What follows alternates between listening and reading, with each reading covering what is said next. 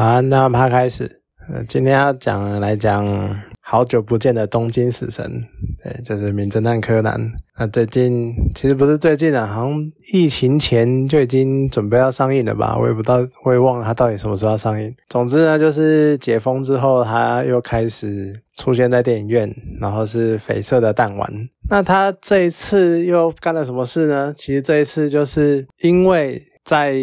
柯南的世界里面，然后他们日本准备举办一个叫做 WSG 的世界性的运动会。对啊，其实你看就知道，这就这就奥运嘛。只是因为不能把话讲的这么明，然后写的这么死，所以要代称一下，叫什么世界运动大会之类的，所以叫什么 WSG 之类。然后呢，又刚好搭上了。可能好像日本一直在研发那种磁浮列车之类的吧，然后最近好像有一点突破，所以呢，再搭上一个什么，好，它就一个子弹列车，然后是超导磁浮列车，然后要试航，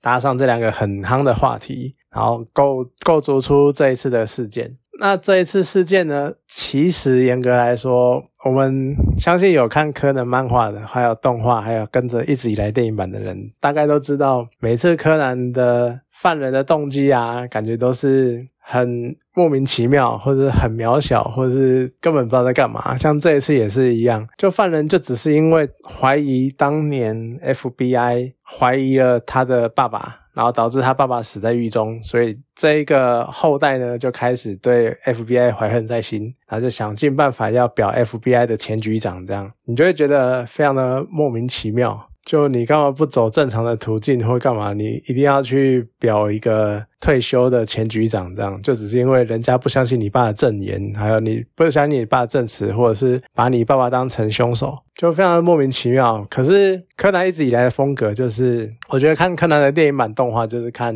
动画如何的腐烂。然后看柯南如何做出各种超乎想象的动作，然后用阿笠博士给他的道具做出任何 做出越来越夸张的特技动作，甚至于是你看像这一集那个一直以来我们所熟知的麻醉手表，它从最早的时期它可以射出麻醉针，然后到前阵子呢，然后它开始发展出了手电筒，现在可以按下变成手电筒。它到这一集升级成什么样子呢？它可以切换不同不同波长的光。然后就可以变成紫外线灯，然后开始照地上有没有那个血液反应，或者是照，因为变成紫外线灯，然后就可以照地上看那个提神饮料里面的维他命 B 二有荧光反应，然后就可以看到，就可以借此来看出那个行李箱的轨迹，这样你就会觉得真的是越来越胡乱了。可是它又会给你一种好像它。背后有什么科学根据？好像真的有可能发生，可是你实际做起来，就会觉得你真的超胡乱的那种状况。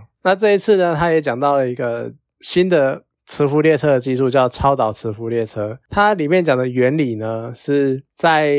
当磁浮列车到达一定数字之后，会进入真空隧道。就是那当进入隧道之后，等于说它隧道里面把空气抽得非常的。气压非常的低，然后几乎是真空状态。然后这个时候呢，磁浮列车的底盘的磁铁跟轨道上的磁铁就可以开始进入超导状态，然后就会加速它们的磁。那应该说，大家应该大多少听过磁浮列车的原理，其实就是利用电极的转换，然后去改变它的磁极，然后利用那个磁力的吸引力推动。推动或者是拉动列车前进，那超导磁浮列车呢，就一样是利用这种状态，只是因为现在的超导技术都受限于温度，因为现在都要比较低温的，在比较低温的环境才会有超导现象，那所以。为了达到那个超导现象呢，就需要液态氮来让那个车底盘的磁力材质达到超导状态，然后才能够做出超导磁浮列车这种状况。甚至于他说，在隧道里面最高时速可以达到一千公里，就好吧。希望有一天真的能够研发出这种技术，感觉应该是蛮炫的。那这一次在这样的在这样的过程中，当然最胡乱的。其实就是在柯南最近里面出现的一个新角色，是前 F 前 FBI 的神射手。他这个神狙击手在电里面做出了什么事情呢？他站在轨道中间，然后对着已经开远的磁浮列车，然后他即将已经到三四百公里，然后准备进入隧道，他有可能会进入超导状态了。那个狙击手呢，在车的后面开枪狙击那台车，然后子弹射出去之后呢，跟柯南串通好，然后算好时间，让那一颗子弹可以穿过胸口凶手的肩膀，就真的是超级胡烂的。我在电影院看到，你就你就会觉得干子在干嘛？这真的是非常的夸张。就已经超过你想象的神射手的等级。怎样啊？就是利用一种特制的子弹，所以它的速度在超导隧道里面呢，能够达到跟列车一样的速度。所以当列车减速的时候呢，它就可以打穿列车的玻璃跟那些门什么的。然后接着呢，就在特就是维持维持子弹的轨道，那就可以只要算好时机跟算好角度，就可以打穿，就可以攻击到凶手。然后借此制服凶手这样子。不过这一次以这一次来讲，我觉得在柯南系列里面，除了以这部电影来说，除了这个非常胡烂的狙击技术之外，这一集的所谓柯南表演的特技，其实没有什么太突出或者太令人惊艳的表现。就像最虽然说最后哈，他利用非常巨大的国旗，然后来试图让列车减速，而且呢，柯南又在撞烂的车头射出他的腰带上面的气球。然后变成一个超大的避震海滩球，比车头还大的海滩球，然后借此来抵消车子撞击那个运动场的冲力，然后让柯南自己活下来。这样子，就你会觉得反正一贯的胡烂，可是这个胡烂程度又没有以前第一次看到或者是以前看到那么惊艳，所以多多少少这一次的剧情，我觉得以柯南系列来说算是比较弱的。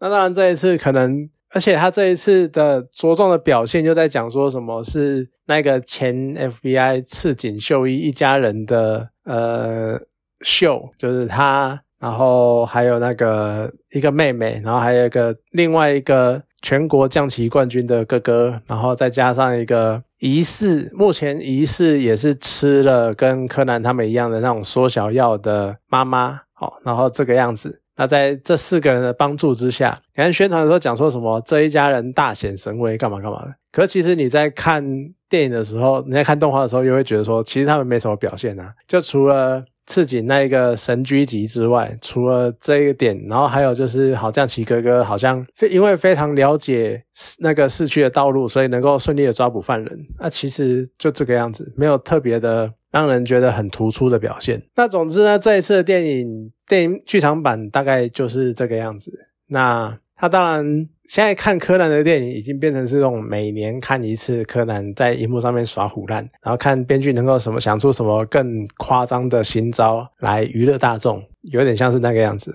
我觉得反而所谓的推理或者是所谓的侦探元素在剧场版里面已经完全不重要了。对，大家是进去看动画能够有多胡烂的。好啦，总之当做一个解封之后，然后抒发心情的电影，感觉其实还不错啦。那如果最近有什么想看的电影，然后想要出去走走，去看看电影的，就可以考虑一下，就当做看个爽片，抒发一下心情。反正亡命关头还要很久一阵，还要很久一阵子才会上。好，那今天介绍到这边，谢谢大家。